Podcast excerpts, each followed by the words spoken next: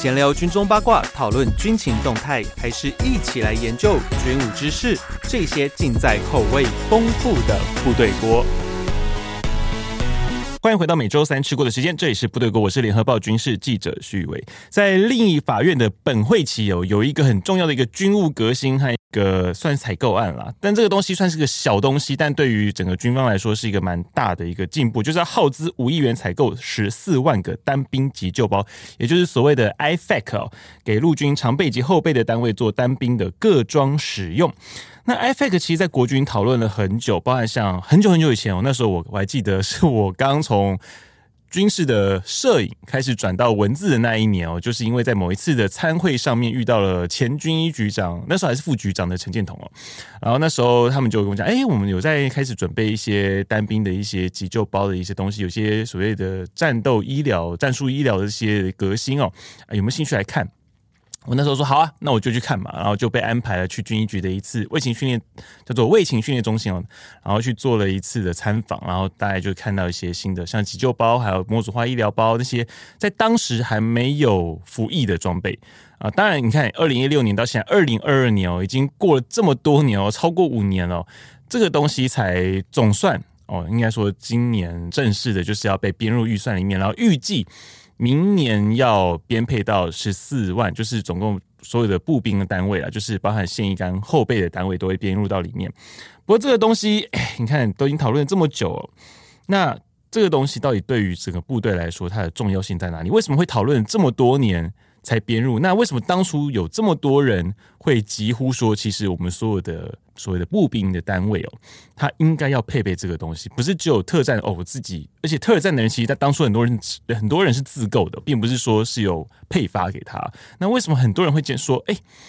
我们必须要有这个装备？那这个装备到底重要性在什么地方？在战时的时候，它会对你起什么作用？那这个单兵急救包里面应该要装什么东西？有些人呃，可能是像一些呃生存游戏的一些朋友，或是一些军武的朋友，常常可能就是会在一些 eBay 啊或 Amazon 上面，可能就是买一个成套的那个 IFAK 哦。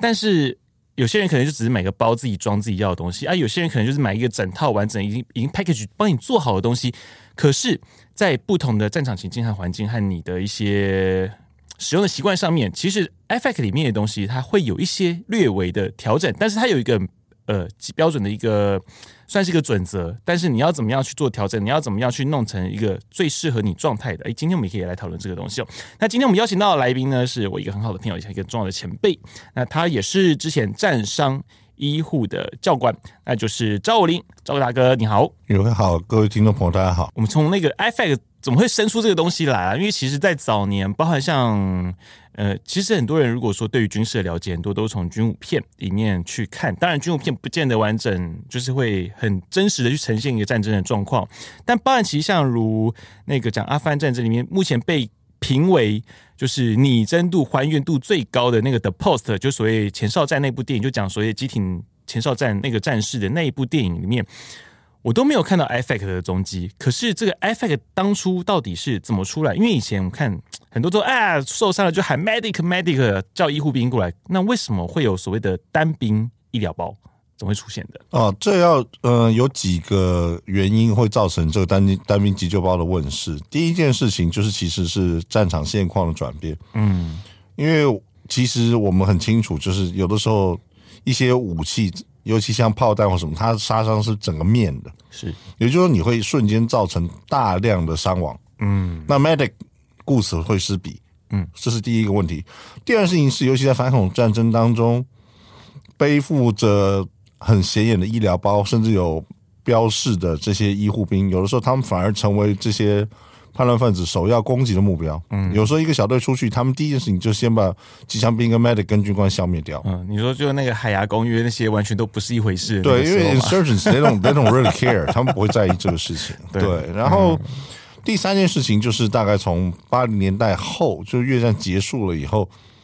美军开始就是从一个很简单的以前那种填塞那然后肩包扎的一个纱布，嗯，他开始就是去把。个人急救包的东西，因为反恐战争开始扩充，然后因为反恐战争初期，然后开始对止血带研究，也就是说，你随着战争的演变，然后越来越多的急救器材，从处理失血的、处理气胸的、处理呼吸道等等，到后来你会发现一件事情，就是你得有一个东西，让士官兵可以把它很好的组织起来，而且要拿很容易拿得到，你不能让它散在他的背包各处，所以这才造成了所谓个人急救包的问世。嗯，对。所以以前它其实可能只是。放在你大行李里面的一个东西，就是你的后背包里面的一个东西。它只是一样东西，对，它只有一样装备，然后很单纯，嗯、对。然后后来才变成一个独立的一个包包，挂在你的那个 Molly 的外面，这样子。对，哦，所以它其实眼镜是这样子过来，因为其实我们大家想说，哎呀，那个大家都是喊 medic，就喊的很多，但其实我们也常常看到很多战争的电影这样嘛，就是到处喊 medic，就就那个 medic 忙不过来，对，顾此失彼，一定会啊。其实其实很常会有这个状况。那可是单兵急救包，我们就会想说，哎，它到底里面要装什么东西？其实很多人很好奇。当然，因为其实比较广为周知，就是里面会放那个止血带。对。但等一下我们稍后也可以聊到，其实止血带不是只有我们目前常看到的 CAT 那一种，其实它很多款，真的蛮多款，突然记不起来，因为我目前看到主流好像就就有四种了。但其实这四种的止血带各自有它的优缺点呢、啊。然后它有些。有的是因为有有了呃，CAT 那一种就是旋转，就是它那杆子旋转的那一种，其实就有两种。然后另外一个好像是用拉的，那个好像后来就有被评定说，因为它不太适合单手使用。有一有一款突然忘记它名字，你是用气压的那个吗？哎、欸，不是气压的，是也是用拉的，是空军用的那一种。然后后来后来其实基本上大家都是用 Kate 了啦，都是用 Kate 为主。然后最后一种是那个好像也是以色列出的，是一条的那一种，EMT 很常用。我之前在消防队那时候看到他们有使用那一种，就是拉用拉哦，整个用软胶的软胶的，对对对，用拉的，就是你要从一个小菱形变成一个正方形，对，那就代表你成功。可是那个东西也被评定说，就是因为它不适合单手使用，因为其实，在等下急救包我们可以聊，他很强调一点，就是你可以单手的去运作它，因为你在战伤的时候，你很容易可能就不是一个你可以单手自己自救的一个环境，所以别人说，哎，他很多东西会说，哎，你要单手。就可以用它，包含像我们等下可以聊到一些小装备，包含像以色列绷带，嗯哼，然后弹性绷带它就是一个例子。那我们稍微可以可以聊，可是我好奇是从什么时候开始，这些这些 iFac 的东西哦，它会变成一个制度化的一个算是一个配装，因为其实很多人讲说，其实我在依照不同的环境，我可能要有些不同的内容物，可是基本上美军它是有一个准则在里面的。呃，这样什么时候去做这些？这样讲好了，嗯。在反恐战争开始，然后从阿富汗到伊拉克，嗯，美军花了很多的时间去统计受伤阵亡。他们有一个所谓的 Joint Trauma System、嗯、Theater Trauma System，把整个战区的伤亡数字收集起来，然后去做研究，嗯，然后甚至把所谓的 Preventable Death 可预防死因找出来。也就是说，在战场上，也许有十几种致死的原因。那有一些致死原因，像我们讲的 CNS 中枢神经系统打到头或打到脑，那是一下子就没有了，没有办法救的。嗯，那另外一些所谓可预防死因，也就是说，假设在战场上很快的用适当器材做正确处置，嗯，这个人是不会用死的。嗯，所以基于这个对伤亡的研究，找出所谓现地的可预防死因之后，IFAC 里面的这些东西就开始针对处理可预防死因去做演进跟。增减，对，就是让士官兵有了这些东西，接受相关训练以后，可以让那些受了伤还有机会的人，赶快排除那种短时间致死的原因，然后让他还有机会被后送到后面的医院或应急救站这样子。嗯，所以其实 IFAK 的设计出来是让你可以顺利的在现地，对对对，在现地先维持住那个，也许只有白金十分钟，甚至只有几分钟的时间。对对对。而且其实那个我会有一个疑问，就是我们在那个这边我们可以稍微聊一下，就是 TCC 这个部分啊，因为其实这个东西跟我们现在一般人所接触到的救护的 EMT 其实是不同的一个概念哦。那当时候那时候我记得我去卫星训练中心，他们就跟我讲，其实在整个战伤救护大概就分四个阶段。那今天我们主要讨论的呢，大概会是在。前三个阶段里面哦，但第四个所谓的后送，那个就已经到各个医疗院所，已经就不是我们今天要讨论的范围。那前面第一个阶段就是所谓的自救互救哦，就是你在现场，如果你就是被是 I'm I'm hit，那就你被打到的时候，那这时候你要怎么做？那再来第二个就所谓的敌火下招呼，那这时候可能你已经有就是同僚过来了，或有人 medic 过来很帮你的时候，就所谓敌火下招呼。那接下来你要所谓的战术区医疗，这第三个阶段啊，那这时候其实它还是在一个还算是在敌火下吗？我有点好奇。战术区医疗的时候，在这个阶段应该算野战医院了吧？呃，这个必须要跟借机跟许多听众去澄清一件事情，嗯，就是这个流程其实不是线性的，对，它是同时可能会并存。呃，我所谓的不是线性的意思，就是说，因为你去，如果你去读战史，很清楚一件事情，嗯、就是例如说，我今天把一个阵地取下来，攻占下来。嗯但是我还没有 fortify，重新把它巩固，和又被敌人夺回去。嗯，所以今天战术医疗的状况，并不是我们刚刚很单纯讲说，哎，呃，先是 care under fire，再来就 tactical field care，再来就 medevac。嗯，你有可能从 care under fire 进入 tactical field care，嗯，之后又回到 care under fire，嗯。因为敌人的部队又重新整装好，又压压又压制过来了。嗯嗯嗯，对，所以这个观念其实是非常的极端，而且它其实是非常的考量战术环境。嗯，对，所以这个在一个它是个很变动的一个状况。对，这基本上它不仅 volatile 会变动，而且它基本上它完全是以战术为优先，以任务为优先的。嗯，对，跟 EMT 那种以伤患福祉为优先的考量是一开始就不一样了。嗯，对。我觉得是跟就是所谓 TCCC 跟 EMT 有个很根本上的不同，是它是以战术优先，对，它并不是任务完成为优先，对，因为你们现在部队总是被赋予着任务嘛，他终究是要完成他的任务，而不是说有一个人受伤，你就要把人先救人优先，其实并。不是这么样，他其实很骨感的，他其实并不是一个这样子去思考的一个方式。但可是我们刚刚讲说，就是自救互救这一块，就是第一，首先第一个你会遇到这个问题嘛？如果你今天被打到了，或者说你旁边的邻兵被打到的时候，当然你还是我们讲刚讲 TCCC 这一块，就是你还是要任务优先，你必须要先清楚环境，不然的话，下一个被打可能就是你。如果你的邻兵被打到的话，那如果今天是我自己被打到自救自我自救的时候，当然就是拿我自己的 F X。可是有些人会好奇，哎。那如果今天是我的邻兵被打到，我清除掉我现在现有的威胁的时候，我是要拿我的 FX 救他，还是要拿他的 FX 救他？你一定是拿他的去救他。嗯，对，也就是说、i f i 其实顾名思义就是 in individual first aid kit，所以一开始它就是配发给个人。也就是说，简单讲就是。谁受伤用谁的急救器材啊？啊对，这样子就最明确定义了。那任何需要在高阶或进一步需要更多器材的时候，那时候我们交给所谓的 combat life saver，甚至交给 medic 或交给其他的人来处理。对，嗯嗯，我觉得这时候应该听众就可以有一些概念出来了。就这个东西，它就是给你个人，就是用在你自己身上。对，谁受伤，我们就使用谁的器材去处理它。它没有 share 的概念啦，基本上就是你自己要用。除非说今天是一些比较极端，当然因为这种东西我们不可能赋予它一个绝对值在上面嘛。可是基本上，IFAK 就是我自己的。那如果今天是我被打到，别人来救我，就是掏出我的 IFAK 来用。那如果像最后我们讲说到后面，等下会讲商票的事情哦，也是掏出我 IFAK 里面的商票别在我身上。对，其实最后也是这样子。OK，我觉得这样子应该很多人就会理解 IFAK 的用途到底是拿来干嘛哦。诶，接下来我们就要进到正式的进到这个包到底它在做什么事情哦。诶。这时候，FX 到里面有哪些装备？我记得小时候我们家常就想说会有做医疗箱嘛。小时候上那个什么健康与教育有没有？我们都讲说，诶，家庭里面要必备医疗箱啊，教室里面要有医疗箱啊，什么地方都要有那种医疗箱做 First Aid 嘛。可是，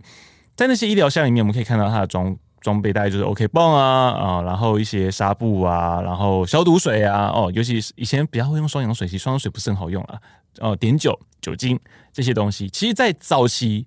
国军的单兵急救包，这个武林哥应该也知道。就以前我们急救包是有红药水这种东西的，呃，这个东西，嗯，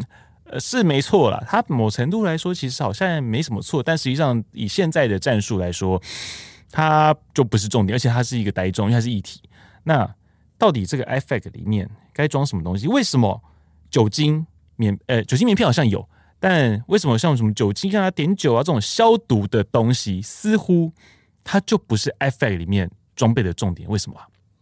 好，我们我们刚刚前面讲到了，就是说今天 IFAC 的器材和它相关的训练，针对是所谓的可预防死因。嗯，对，所以可预防死因有几个嘛？例如说肢体末梢大量失血，嗯，张力性气胸、呼吸道阻塞等等这些相关的状况，其实如果现地有适当器材跟接受过适当训练，它可以很快去解决。所以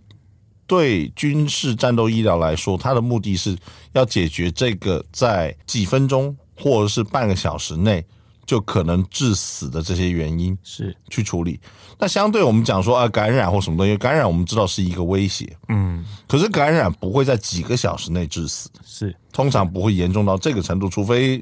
患者的免疫系统有很大的问题或什么，不然不至于这个样子。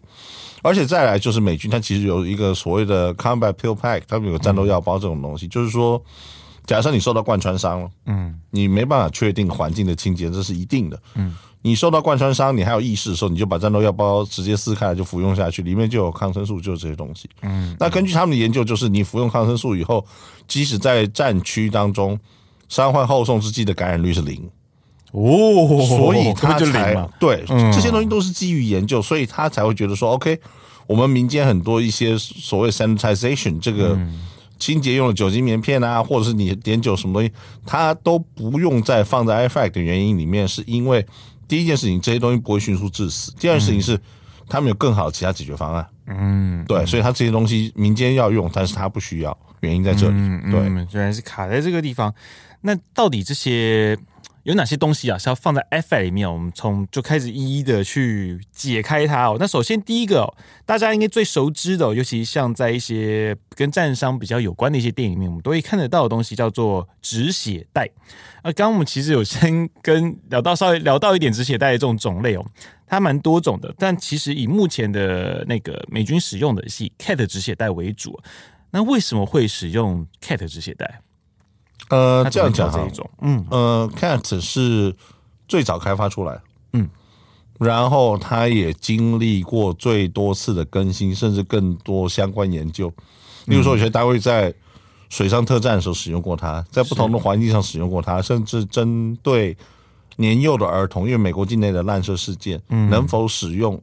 也都做过相关完整的研究。嗯，所以基于对一个装备的可靠度、依赖度来说，嗯。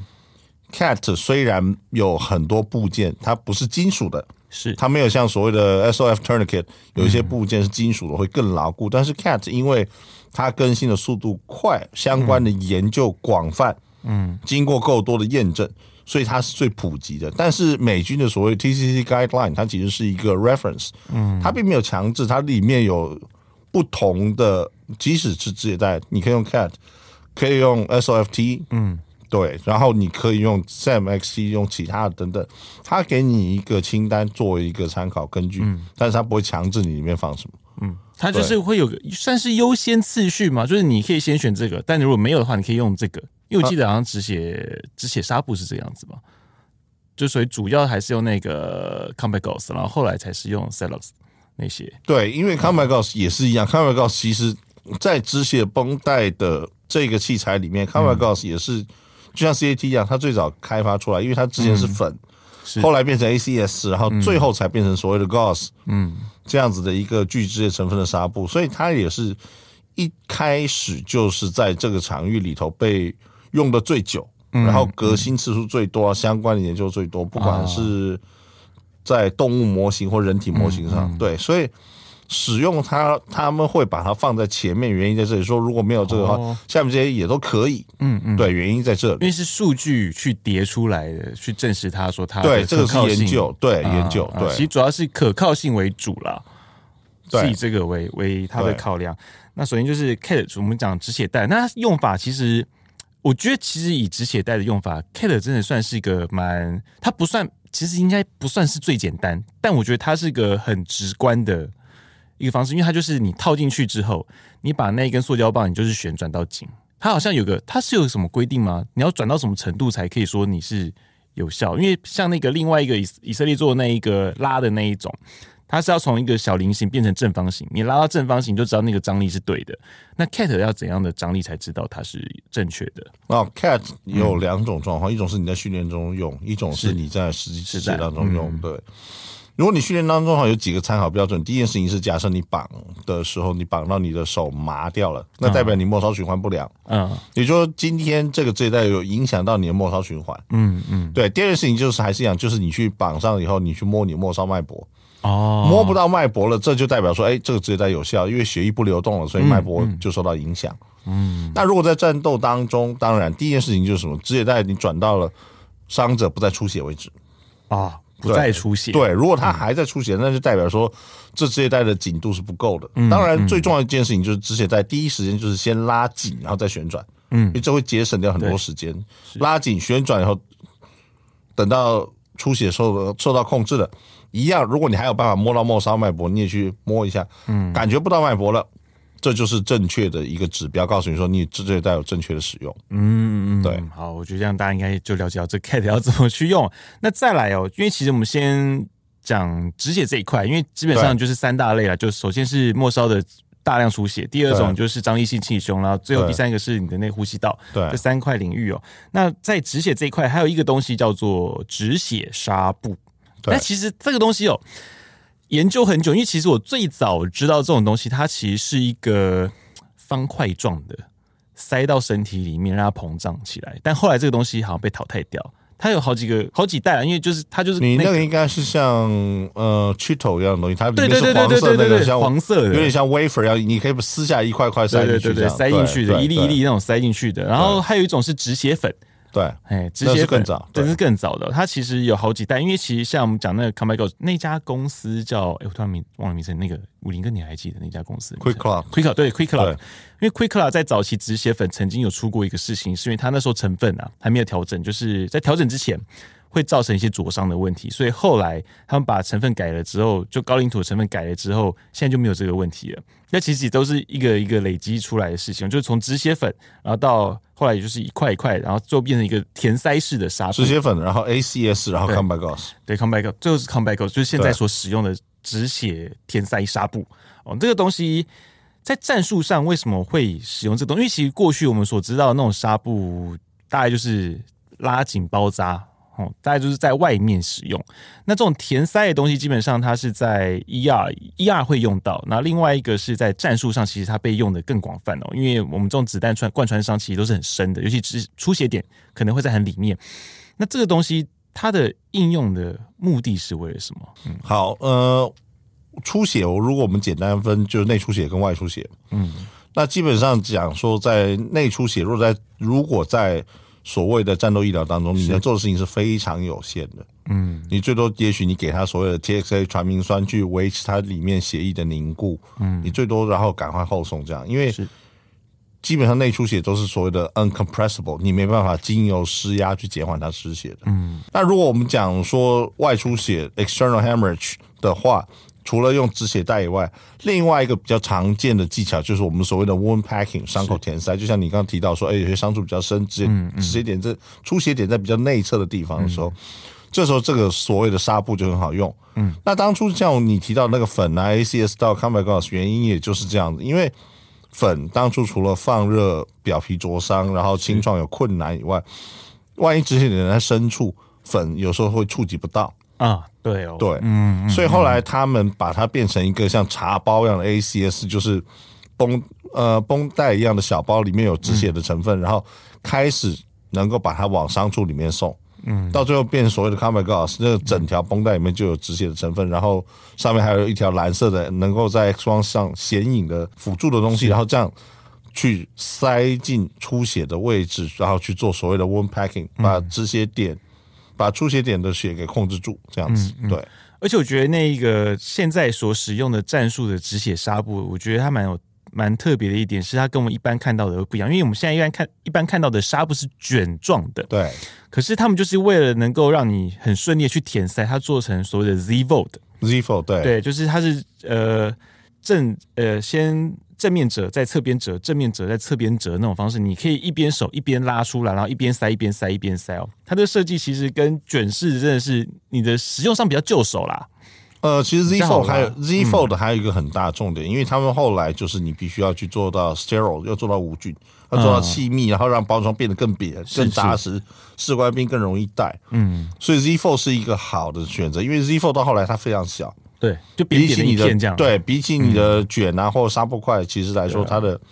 空间利用会更好。嗯嗯，对，所以它 Z Fold 它有一个它这样的原因在后面。对，我觉得这也是因为战术的应用而生的一个设计，不然以前这种纱布其实大家都知道都是卷，都是卷状，或是一片一片的，对啊，一片一片，而且一片一片其实很不好用，因为就遇到一个问题是你那个很快就用完，然后你就要再接着一片用。可是，哎，其实像这种止血纱布，它也在建议里面是有写啊，就是如果你用塞不完，不，你塞不够，可以接着继续塞，对，就是就是一路塞一路塞。但是他有强调说，你塞完之后还是要做加压。三诶是三分钟吗？没记错的话，呃，Combat Clause 建议是三分钟。嗯，对。那有些其他的像 Celus Rapper 或什么，他会、嗯、他会告诉你可以只压一分钟，但是就是看你选择什么样的装备而定。嗯嗯，对你一定要压的原因就是还是一样，就是借由外力去让你的填塞的材料施压在出血点上，然后让。出血的部分更容易发生所谓凝固，凝固对凝血效应，对对，对。等下后面我们可以聊，因为等一下我们会再细谈这止血纱布，因为它其实种类很多种，它的止血效应的方式其实也有点不太一样。我们今天并不是在上那个，我们今天并不是在上健康教育课啦，但是我们今天就是会介绍一下这些不同的产品，其实。它有一些不同的特色，但是在战术应用上也会有它不同适应的地方。等下我们客户面现在可以再聊。那另外，在接下来还有一个东西，就是所谓的弹性绷带。可是这种弹性绷带，其实我们很多人应该会想说，哎、欸，哦，这有很多弹性绷带，要、啊、不就拉一拉之后用个那个金属的钉扣钉上去。哎、欸，可是你战术上使用的东西不一样。哎、欸，林哥，它差别在哪里？呃，最早像以色列绷带，对、嗯，它其实是把那个所谓的敷料，就是你的。吸收的具吸收性的纱布，嗯，它跟弹绷结合在一起。是，然后再来像北美救援公司等等，它开发以后，因为你用弹绷的你会很清楚，嗯，第一件事情是有时候弹绷一旦你一一不小心松手了，整卷这样就没了，就就像一个地毯一样就摊在地上了，所以他后来在在这个弹绷中间，他车了一小段一小段一小段的魔鬼毡，嗯，这样让你就算失手延伸出去只有一小段而已，是是。对，然后他把这个固定的方式，因为传统弹弓你要用金属钉扣，那钉扣容易遗失。是对，所以后来他们就是很简单，第一件事情是把止血材跟弹弓整合。嗯，第二件事情就是让止血材不会在过度的生产当中就就弹就整个展开了，或者、嗯、对。第三件事情就是他们用一个塑胶扣，或是用这样的机制来取代钉扣，嗯、然后是固定在上面，这样子你在高压力环境之下出错几率也降低了。嗯，对。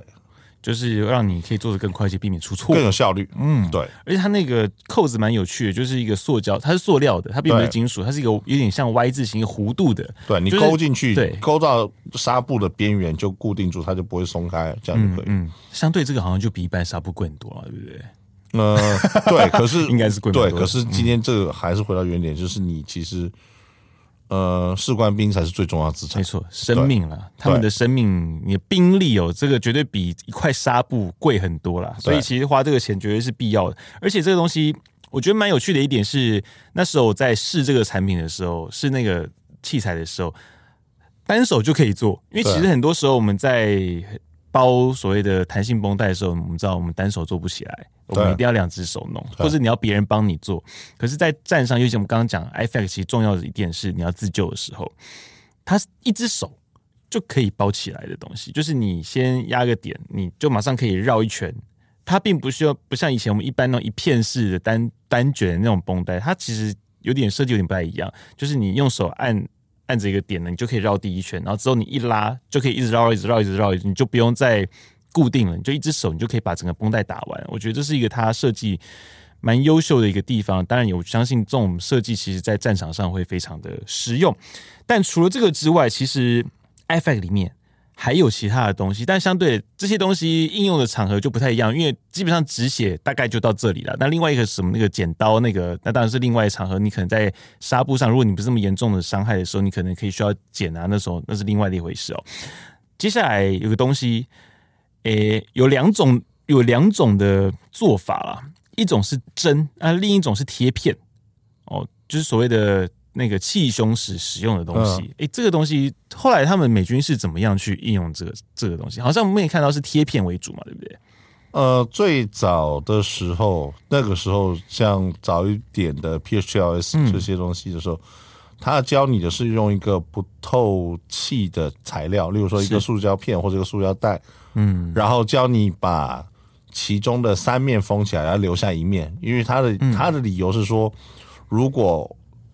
患者的胸腔内部压力过大的时候。它可以借由其中一面把气泄出来，对。嗯嗯、那后来也有一些人就说，你与其这样子，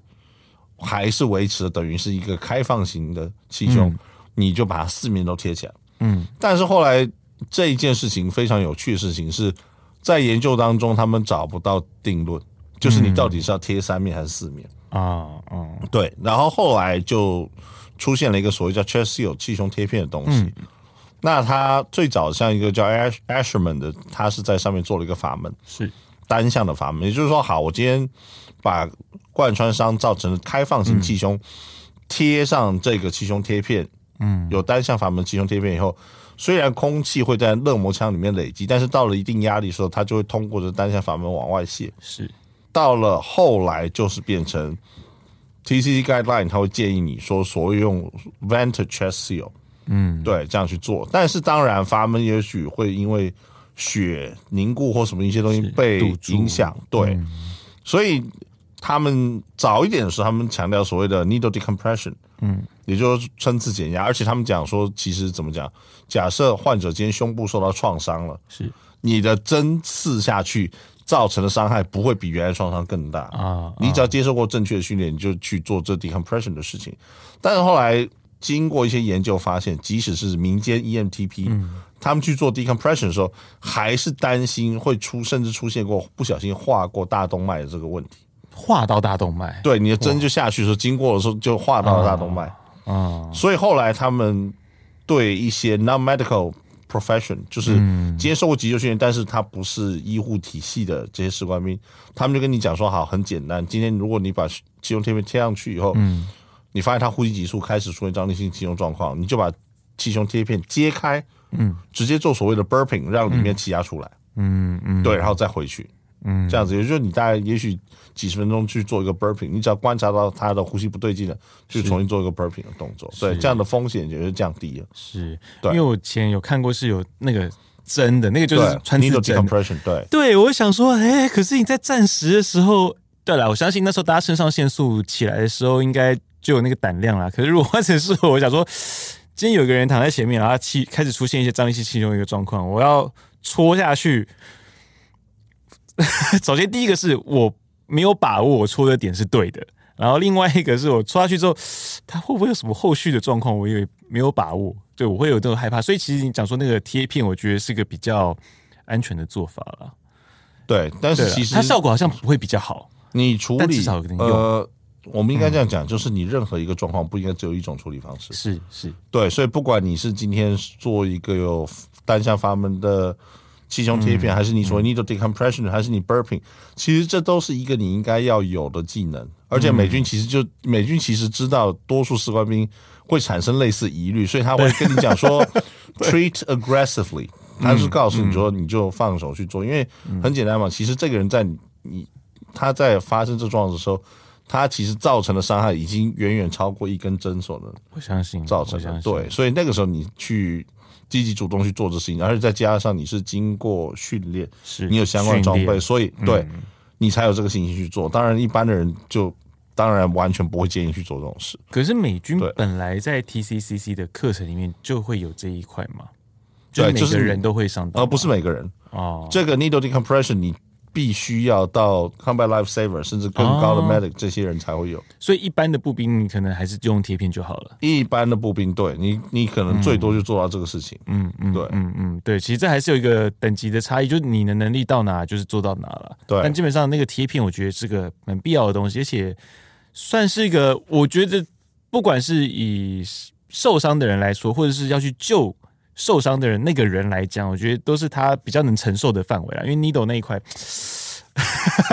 我承认我自己俗辣了。没有 needle needle 确实是有风险，因为那个地方真的就是动脉经过。对对对对，那真的是会比较难的地点。那这个就是所谓张力系性修防范的一个那块领域。处理的。那最后一个就是呼吸道，他们有所谓那个喉，哎，叫咽喉管。呃 nasopharyngeal，对。对，咽喉管。那个东西，那个东西我怎么觉得它之前好像是 ENTP 才能用的东西啊？呃，没有没有，那个是鼻鼻咽、哦、鼻咽管。NPA 对 NPA 其实是很、啊、NPA 其实的要求没有那么高，嗯嗯嗯，对。然后其实即使你没有 NPA，嗯，你也可以把它放成所谓的复苏姿势哦。对，就是今天这个人也许没有意识，但是他呼吸嘛没有问题，你直接。嗯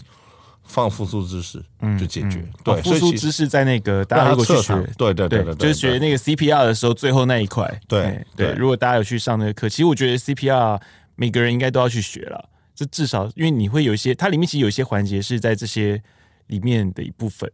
这个我是很推荐每个听众，真的都都真的都要去学 CPR 了。这至少。Minimum 的地方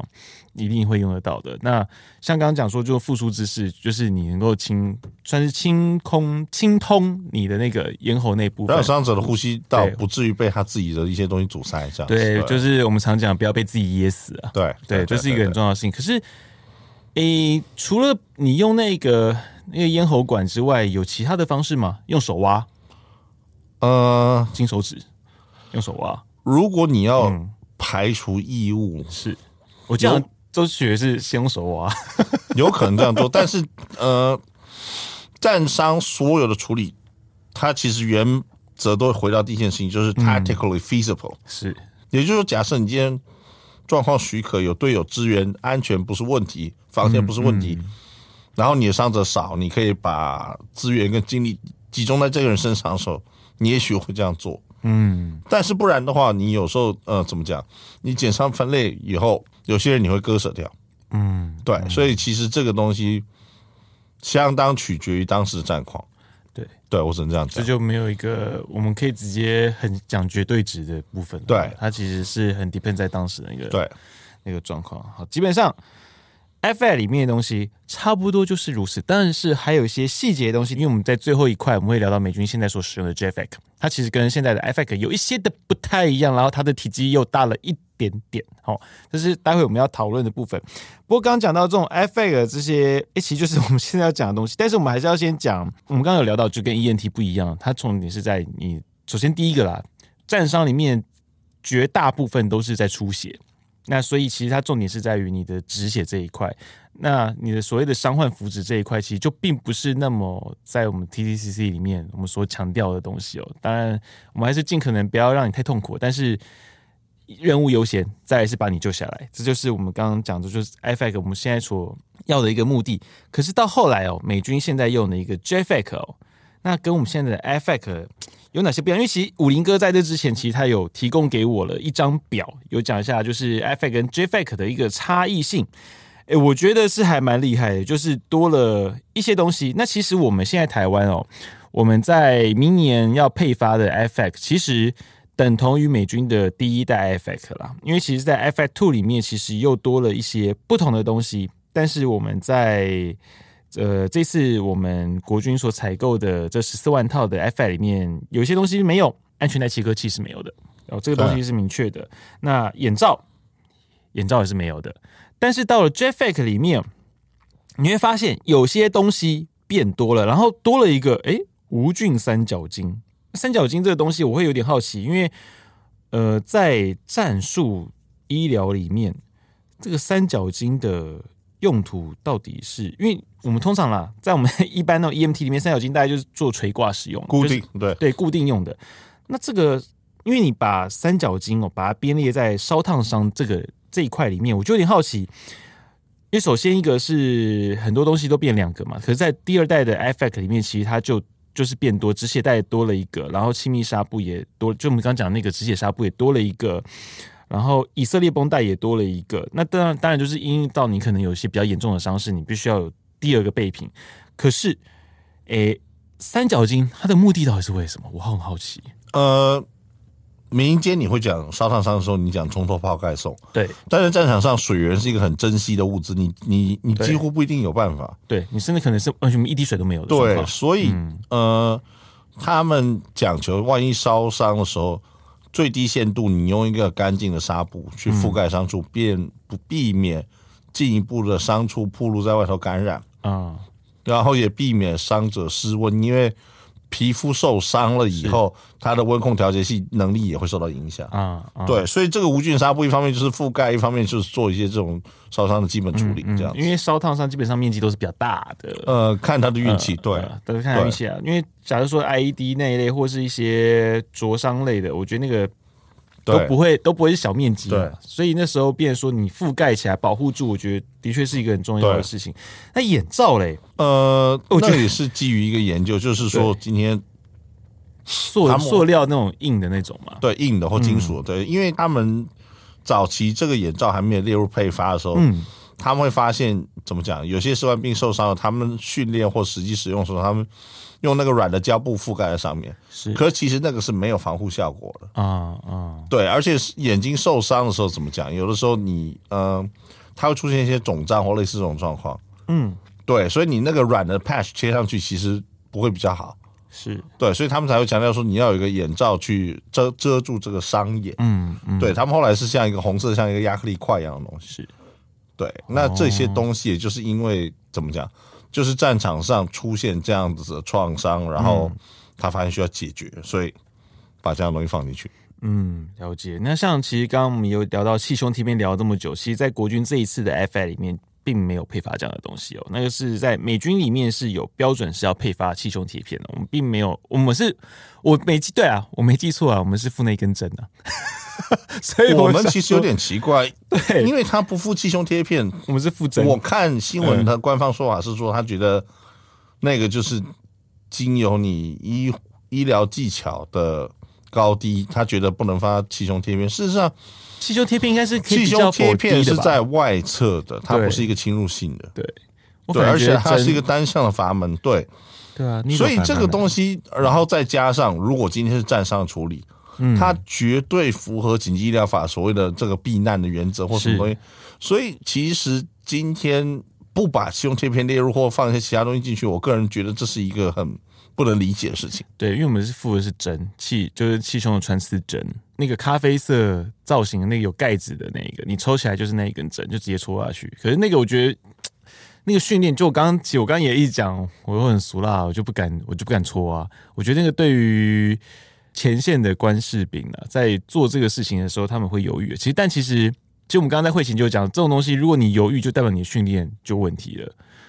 对，它就是一个很根本的问题。因为你我们的这些训练和你给你的这些装备，它不应该在战场上让你产生任何的犹豫。应该就是我想到就直接用。你不应该在战场上才开始验证你的装备。对对，这应该是你在之前在训练的时候就应该是能够确认确认好的一件事情哦。对，所以这个我觉得，哎，可能这个东西以后要做一些调整了。因为当然了，军医局那时候讲说会调整，但是也希望是能够真的去调整了。那再来最后就是我们要讲到，就是有一些比较细节的东西哦。因为实际上这一次的在立法院公布了新的急救包，其实就跟我二零一六年那时候拍的是完全一样的产品哦，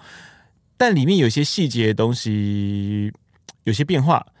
但我们今天就先聊到止血纱布这一块，因为其实那个 QuikClot 那一块就是高领土的纱布，是目前美军现在所使用的一个装备。可是我们台湾现在所使用的反而是所谓的甲壳素的产品哦，就是那个几丁聚糖。诶，可是几丁聚糖你说它不好吗？但是在医疗，我们在 ER 的一些医疗上面，其实几丁聚糖算是一个蛮好用的产品哦，因为它主要是主动式的凝血促成。那像以高领土那种产品，它所谓的被动式的凝血促成其实是不太一样的。但是为什么这个东西会有一些在一些基层啊那些，其实会有一些疑虑的问题？我们今天就来先解释一下这一块东西。我觉得就把一些 呃设计的不同，我们再来解释一下这个比较细节这一块。像武林哥，我们就先聊了，就是以目前美军为什么他们会使用高领土这个东西？呃，这我还是回到原点，就是它使用的是它是最早开发出来。是。然后它的更新次数，相关研究也是最多的，嗯，甚至它包括在海上特种部队或是一些极端环境下的实验，嗯，对，那这是非常重要的东西。那相对我们国内选择的产品，有时候我们会陷入一个迷思，就是第一件事情我们要国造，对。那第二件事情就是，因为我们没有战场经验，嗯，所以我们也许会误以为说什么在一二在到院后好的东西，在到院前也好。事实上，这个是很不一定的事情。或者说，这个比较先进的东西好像就比较好，但好像有时候也不见得是如此。其实并不是先进的。呃，美国大概十三年前有个例子，他们那个时候有一个止血粉叫 Woundstat，嗯，Woundstat 后来是美国陆军禁用，嗯。但是 FDA 民间照样许可。美国陆军禁用原因是很简单，他说危害血管壁。哦，对，反而是陆军对，嗯，比 FDA 还严格。所以，我们今天要很清楚一件事情，就是什么？今天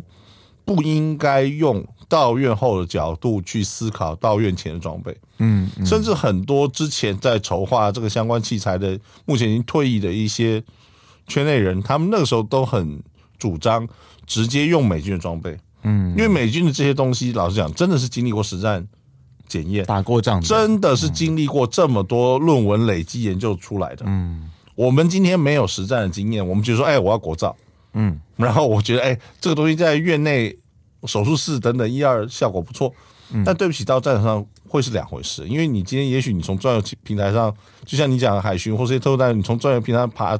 爬上，你全身是湿的，嗯，甚至你的装备掉到一滩水里，你还要得要捞起来再用，嗯，对，那那这个时候你到院以后，你你觉得很棒的装备，在到院前还真的能发挥效果吗？是，对，我觉得我们国内没有实战经验的人是绝对没办法保证这个事情的，嗯，所以他们选择的一些东西，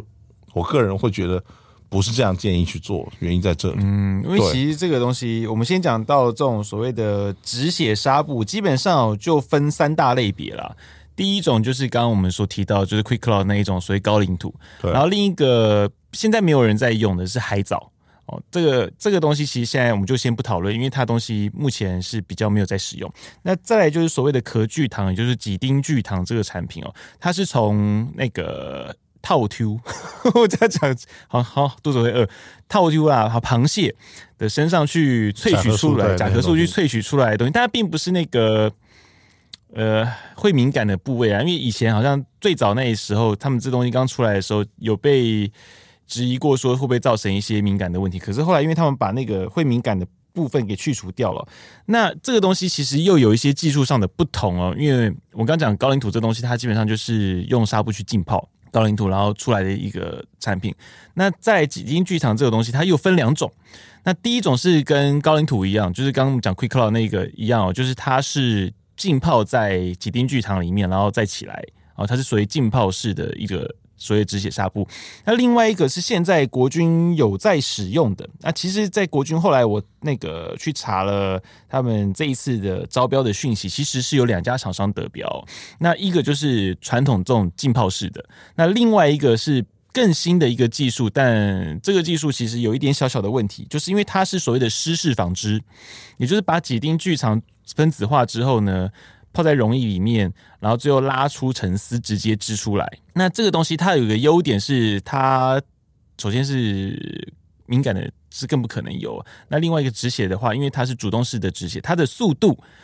在实验室里面，它的止血速度是比 CombiGos 就我刚刚讲的高岭土的成分来得快。哦，诶。这时候就会出现一些数据的迷思，因为其实有时候我们常买东西可能会看 spec 嘛，像买电脑啊、比、电竞笔电啊，就看个 spec 高，然后就很开心。可到后来，你可能发现跑软体的时候，不见得比较快哈。所以时候就会出现一个问题，因为那个东西它有个特色叫做强烈亲水性，那这强烈亲水性似乎就会造成有一些。呃，朋友他们会去质疑这个东西到底适不适合在战场上使用，因为其实我们强调就是我能够在极端环境下使用嘛。那这时候我就觉得，哎，这到底什么状况？我后来有去问一下我医护的朋友，他们有讲说，就是 Quickclot 这东西在急诊室和手术室目前是可以自费项目，他们是目前认为说这个东西是最好，因为止血速度很快。那另外一个就是所谓的亲水性的那个几丁聚糖，他说也可以，但它对于大量失血的时候，相对的会比较困难。但是以清创来说啦，清创来说，其实几丁聚糖这个材质算很简单，但用水洗一洗就好。不过这时候我们就要来跟武林哥讨论到战场上的环境，好像我们在这种一般所认知的一个止血的环境，跟战场上好像会有一些的不同，对不对？呃，我必须这样讲，嗯、就是还是一样，我们就是 two is one, one is none。你任何一个问题，嗯、如果你只有一个解法，嗯，那其实你就是很不保险。嗯，对，所以 TCC guideline 列了好些东西，不管是 Celox 还是 Trito Gauze 或什么、嗯、，OK，they、okay, don't care。嗯，那美军他有一个习惯，或者说他们一些资深医护人员的时候，他会两种甚至三种都有。嗯，原因很简单，第一件事情是有些状况下某一些会失效。嗯，第二件事情就是我们回到最简单，我们刚刚讲的桑桑树填塞 wound packing，嗯，有的时候你就是没有压到止血点上。是导致血继续渗出来，然后甚至弄湿整个纱布。这时候你要怎么办？嗯、你把旧的东西要抽出来，然后你要拿新的去做 repacking，重新去填塞的动作。嗯、那这时候如果你只有一样东西，甚至你这个东西填进去以后里面变黏糊糊的，嗯，对，这个时候你不要说清创，你要重新去找到止血点都会有难处。啊。对，所以今天一些东西的选择还是一样，就是你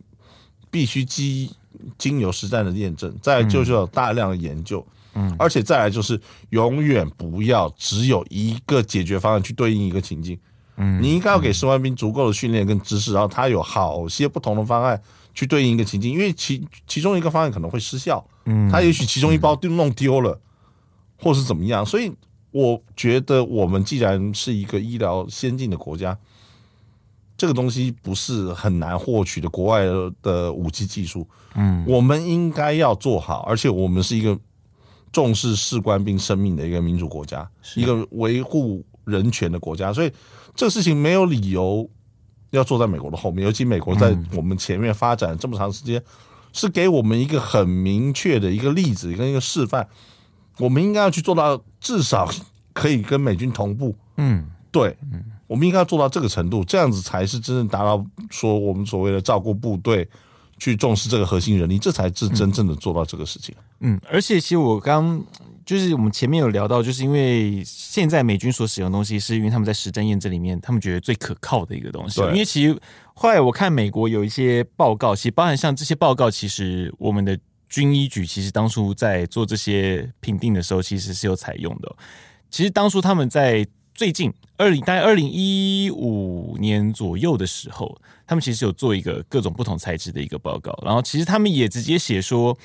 呃，这些材质里面其实像那个 Celox 跟那个 chitos 那个